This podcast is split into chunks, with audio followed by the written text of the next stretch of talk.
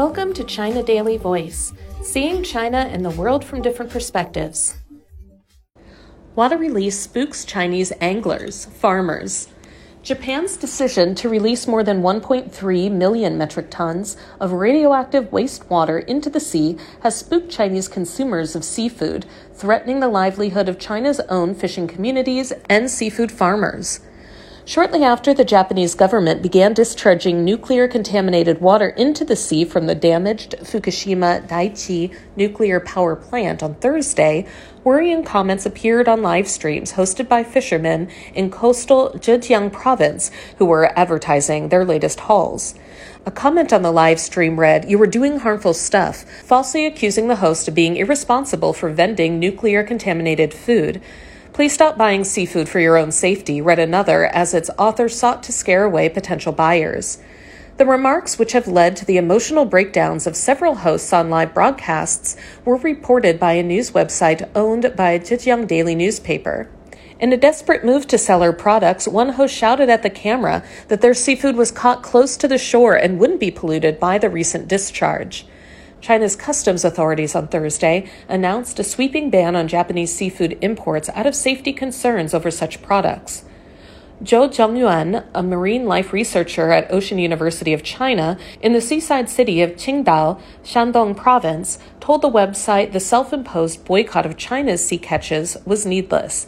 Seafood from Chinese waters is still free to be consumed, as it is subject to strict safety screening processes before hitting the market, he said. On Friday, an unnamed official with the Ministry of Agriculture and Rural Affairs, which oversees seafood production, told People's Daily that the ministry attaches great importance to the quality and safety of aquatic products. The ministry will strictly adhere to the national standards for the maximum allowable concentration of radioactive substances in aquatic products and will strengthen the monitoring of nuclear pollution risks in maritime aquatic products to ensure their quality, the official said. The potential harm that the discharge of contaminated water may pose to the marine fishing industry will also be closely monitored in order to ensure the healthy development of the industry, the official added. On Friday, authorities in Wenzhou, another seaside city in Zhejiang, created an office that will collect samples every two months in its surrounding waters to monitor for radioactive contamination, local media reported.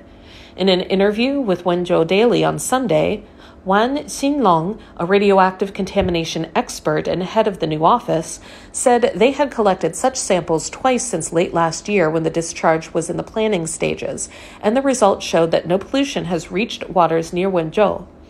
According to last year's National Fishery Economy Statistical Bulletin, an annual report released by the Agricultural Ministry, the value of China's marine fishing industry was 249 billion yuan, $34.16 billion last year, and the output value of the fast growing industry of marine life farming was 464 billion yuan.